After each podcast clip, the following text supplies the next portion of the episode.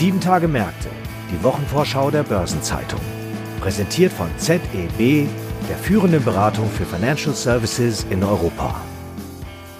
Herzlich willkommen, liebe Hörerinnen und Hörer, zu einer neuen Folge von Sieben Tage Märkte. Heute ist Freitag, der 13. November. Mein Name ist Christiane Lang und ich bin Redakteurin der Börsenzeitung. Wir schauen wieder auf wichtige Termine, die in der kommenden Woche anstehen und einen besonderen Blick werfen wir dabei auf ThyssenKrupp. Der Konzern legt am Donnerstag die Bilanz für das Geschäftsjahr 2019-20 vor, das am 30. September endete. Das Unternehmen kämpft mit riesigen Problemen und die Geschäftszahlen und vor allem der Ausblick, den der Vorstand kommende Woche geben wird, werden großes Interesse auf sich ziehen. Hinzu kommen die Diskussionen um eine mögliche Staatshilfe. Telefonisch zugeschaltet ist meine Kollegin Annette Becker, Leiterin unseres Düsseldorfer Korrespondentenbüros, die sich intensiv mit dem Konzern beschäftigt. Annette, mit dem Rücken zur Wand hast du vor kurzem einen Kommentar zu ThyssenKrupp überschrieben. Es sieht also gar nicht gut aus für den Traditionskonzern aus Essen und dabei ist die Corona-Krise nicht der einzige Grund. Wie sieht es denn im Augenblick überhaupt aus? Ja, mit dem Rücken zur Wand trifft es, glaube ich, ziemlich genau. Das muss man leider so sagen. Schon mit dem Zwischenbericht zum dritten Quartal hat der Vorstand für das Gesamtjahr vor einem operativen Fehlbetrag von bis zu 1,9 Milliarden Euro gewarnt. Größtes Sorgenkind ist dabei das Stahlgeschäft. Allein hier soll ein Verlust von einer Milliarde Euro aufgelaufen sein. Schuld daran ist sicherlich die Corona-Krise und ihre Folgen, zumal das Stahlgeschäft von ThyssenKrupp stark mit der Autoindustrie verbunden ist, dort die meisten Kunden sitzen. Und die Autoindustrie ist ja bekanntermaßen die, die sehr stark von der Krise in Mitleidenschaft gezogen ist. Tatsache ist aber auch, dass ThyssenKrupp Stahl schon vor der Pandemie in Schwierigkeiten steckte. Das war ja auch der Grund, warum schon im Mai angekündigt wurde, dass das Stahlgeschäft nach Möglichkeit in die Branchenkonsolidierung in Europa eingebracht werden soll. Martina Merz, die seit gut einem Jahr den Vorstandsvorsitz innehat, hat sogar einen Komplettverkauf nicht ausgeschlossen. Es hat sich ja auch schon ein Kaufinteressent gemeldet, und zwar die britische Liberty Steel Gruppe. Wie ernst kann man denn ihre Absichten nehmen? Denn Details sind bisher noch nicht an die Öffentlichkeit geraten. Es wurde ja lange vermutet, dass Steel Europe, so heißt die Stahlsparte von ThyssenKrupp, in eine Fusion mit der schwedischen SSAB oder der britischen Tata Steel Europe eingebracht werden soll. Bis Mitte Oktober war das so der Stand der Dinge. Und dann kam plötzlich die britische Liberty Steel um die Ecke mit einem Übernahmeangebot. Und zwar wirklich komplett Kauf dieses Geschäfts. Es ist ein unverbindliches Übernahmeangebot. Es gibt also noch überhaupt gar keine Details, schon gar nicht zum Kaufpreis. Aber der Inder Sanjeev Gupta, der hinter Liberty Steel steht, hat an der Ernsthaftigkeit der Offerte im Rahmen einer Telefonkonferenz wirklich keine Zweifel gelassen. ThyssenKrupp hält sich jetzt alle Optionen offen und hofft dabei, ähnliches Glück zu haben wie beim Verkauf der Aufzugssparte. Du hast es jetzt gerade genannt, äh, die Aufzugssparte, die im Sommer verkauft wurde. Damit wollte sich ThyssenKrupp ja Luft verschaffen. Inwieweit ist es dem Konzern denn gelungen? Ja, zunächst muss man mal sagen, der Verkaufserlös von gut 17 Milliarden Euro, das war ein richtig guter Deal für ThyssenKrupp. Angesichts der operativen Schwierigkeiten, die ja nicht im Stahlgeschäft enden, reicht das Geld aber vermutlich hinten und vorne nicht, um die Geschäfte, die dauerhaft unter dem Thyssen-Dach verbleiben sollen, wettbewerbsfähig zu machen. Denn dafür müsste auch Geld in die Hand genommen werden, Geld investiert werden, Geld, das ThyssenKrupp aber nicht hat, weil eben nicht nur Verluste aufgehäuft werden, sondern alljährlich auch Milliardensummen verbrannt werden. Allein für das abgelaufene Geschäftsjahr, über das ThyssenKrupp am Donnerstag berichtet, soll ein negativer Free Cashflow von fünf bis sechs Milliarden Euro aufgelaufen sein. Das sind wahnsinnige Summen. Was passiert denn mit den Geschäften, an denen ThyssenKrupp eben nicht dauerhaft festhalten möchte? Ja, als ThyssenKrupp im Mai den großen Konzernumbau zumindest in Umrissen bekannt gab, wurde auch angekündigt, dass zahlreiche Geschäfte in eine neue Einheit namens Multitracks ausgegründet werden sollen. Diese Einheit, die nimmt jetzt zum 1. Oktober mit Beginn des neuen Geschäftsjahres ihre Tätigkeit auf. Und Multitracks kann man sich wie eine Art Bad Bank vorstellen, in der alle Geschäfte, die ThyssenKrupp nicht selbst ertüchtigen will oder kann, reingeschoben werden. Alle Geschäfte zusammen stehen für einen Jahresumsatz von 6 Milliarden Euro. Und für diese Geschäfte wird jetzt nach Käufern oder nach Partnern gesucht. Und wenn beides nicht funktioniert, dann heißt das wahrscheinlich Abwicklung. Und auch Abwicklung kostet ja eigentlich erstmal Geld. Das heißt, es sind wirklich riesige Kraftanstrengungen notwendig, um wieder auf die Beine zu kommen. Und man darf wirklich gespannt sein, ob ThyssenKrupp es schafft, sich selbst am Schopf wieder aus dem Sumpf rauszuziehen. Annette, vielen Dank für deine ausführlichen Erläuterungen und deine Einschätzungen. Ja, sehr gerne, Christiane. Tschüss. Jetzt kommen wir zu weiteren wichtigen Terminen, die ich Ihnen zusammen mit meinem Kollegen Franz Kongbui vorstelle. Wenn Vodafone am Montag Zahlen für das Ende September abgelaufene zweite Quartal vorlegt, hoffen Anleger auf Hinweise darauf, dass bei der Umsatzentwicklung der Boden nun erreicht ist. Die Coronavirus-Pandemie geht auch an dem Telekom-Rivalen nicht spurlos vorbei, so schlagen sich die Reisebeschränkungen in wegfallenden Roaminggebühren nieder. Und unter den Firmenkunden sind kleinere Mittelständler besonders von den Maßnahmen zur Eindämmung von Covid-19 betroffen. Man darf gespannt sein, wie sich das auf die Entwicklung des Serviceumsatzes und des Europageschäfts ausgewirkt hat und ob Vodafone für das Gesamtjahr erneut ein stagnierendes bis rückläufiges, bereinigtes operatives Ergebnis sowie einen Free Cashflow von mehr als 5 Milliarden Euro in Aussicht stellen wird. Aussagen zur Ausgliederung des Funkmastengeschäfts dürften dagegen in den Hintergrund treten. Schließlich hat das neue Tochterunternehmen Vantage Towers für den Dienstag einen Kapitalmarkttag angesetzt. Unter dem Corona-Jahr leidet auch die DK Bank. Sie ist nicht nur der zentrale Fondsanbieter der Sparkassen, sondern daneben auch noch ein Kreditinstitut für Immobilien, Infrastruktur und Transport. Das Haus legt nun am Mittwoch die Zahlen für das dritte Quartal vor. Im Fondsgeschäft hatte die DK im ersten Halbjahr trotz des Börseneinbruchs sogar wachsende Nettomittelzuflüsse verzeichnet. Hier hat auch der Trend zu Wertpapiersparplänen geholfen, ein Geschäft, das kontinuierliche Zuflüsse sichert. Und diese positive Entwicklung dürfte sich auch den Rest des Jahres fortsetzen.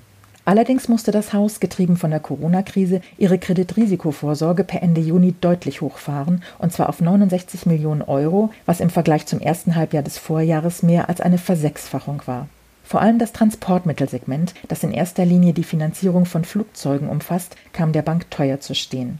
Ein weiteres Thema könnten nun die gewerblichen Immobilienmärkte sein, die ebenfalls in der Corona-Krise unter Druck stehen. Hier ist die DK nicht nur als finanzierende Bank, sondern auch als Fondshaus eine wichtige Adresse und auch hier könnten eben Belastungen drohen. Der Gewinn war in den ersten sechs Monaten deutlich um ein Viertel auf 162,5 Millionen Euro eingebrochen. Grund waren eben die deutlich aufgestockte Risikovorsorge, daneben aber auch höhere Kosten und ein gesunkener Provisionsüberschuss. Spannend wird am Mittwoch nun der weitere Ausblick auf das Schlussquartal sein. Bei Vorlage der Halbjahreszahlen hatte Vorstandschef Georg Stocker mit einem Gewinnrückgang von insgesamt 20 bis 30 Prozent gerechnet. Ein bemerkenswertes Nachspiel zur US-Wahl steht nun zwei Wochen danach an. Twitter-Chef Jack Dorsey und Facebook-CEO Mark Zuckerberg sollen am Dienstag in Washington, D.C. vor dem Justizausschuss Rede und Antwort stehen. Geleitet wird der Ausschuss von South Carolinas Senator Lindsey Graham, der als einer der engsten Vertrauten von noch US-Präsident Donald Trump gilt. Den beiden sozialen Netzwerken wird von den Republikanern vorgeworfen, die Präsidentschaftswahl beeinflusst zu haben, weil sie kritische Artikel aus der New York Post über Hunter Biden, den Sohn des designierten neuen US-Präsidenten Joe Biden, unterdrückt hätten. Fakt ist, dass sowohl Facebook als auch Twitter für eine geringere Reichweite der Artikel gesorgt hatten, da die in den Berichten dargestellten Vorfälle von verschiedener Seite bestritten worden waren. Der texanische Senator Ted Cruz sieht darin eine, Zitat, Beeinflussung einer freien Wahl, Zitat Ende. Vor dem Ausschuss soll nun geklärt werden, auf welcher Basis die Entscheidung von den Unternehmen getroffen wurde.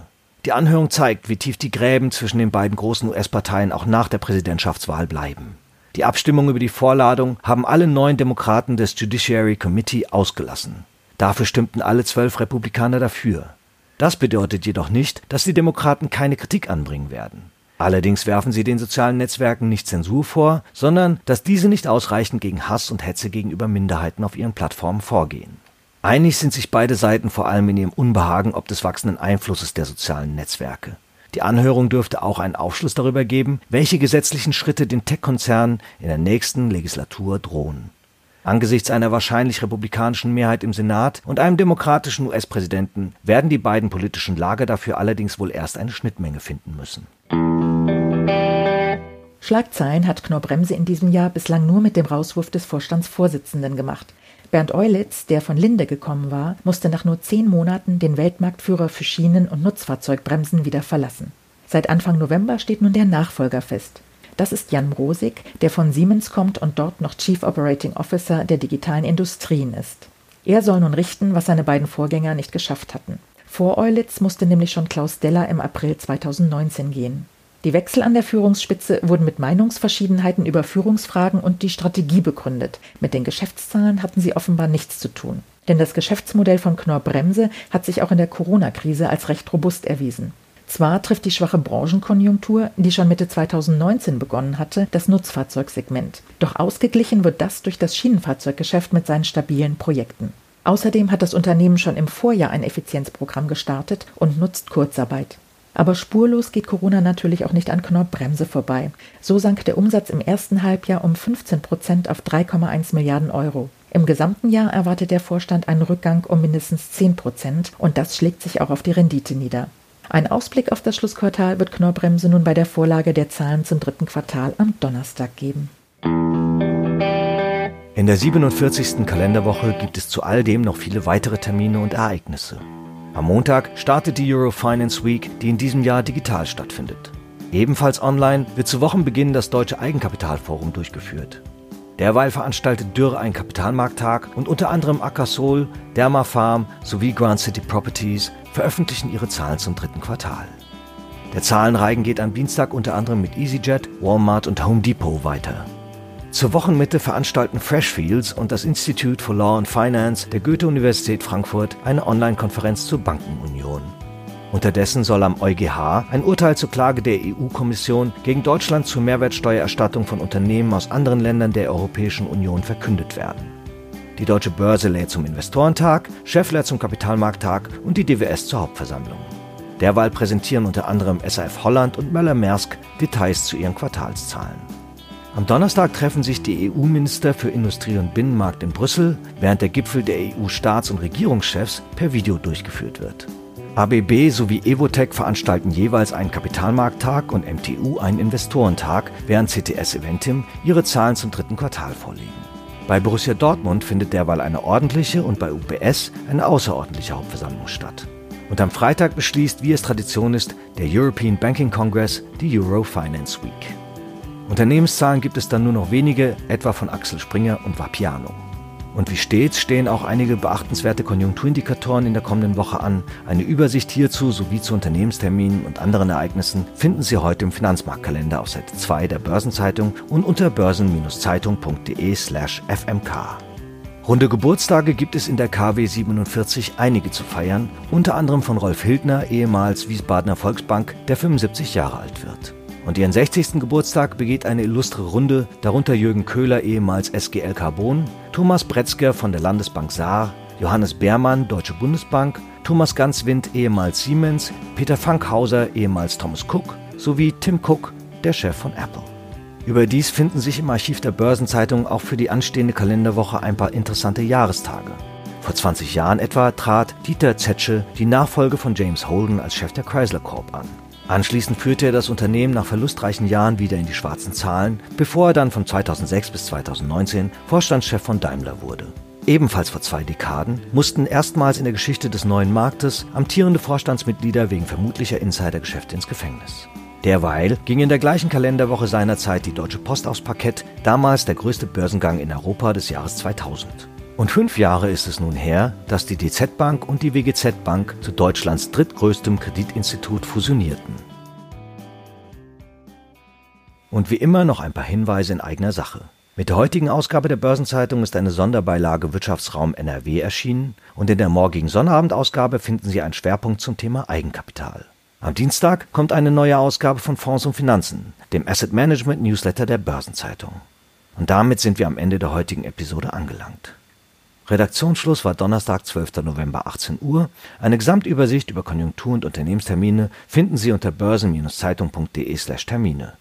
Alle genannten Links sind auch in den Shownotes zu dieser Folge aufgeführt. Damit verabschieden wir uns für heute und wünschen Ihnen einen erfolgreichen Tag und dass Ihnen Freitag der 13. wohlgesonnen ist. In diesem Sinne, bis zum nächsten Mal, bleiben Sie gesund und tschüss.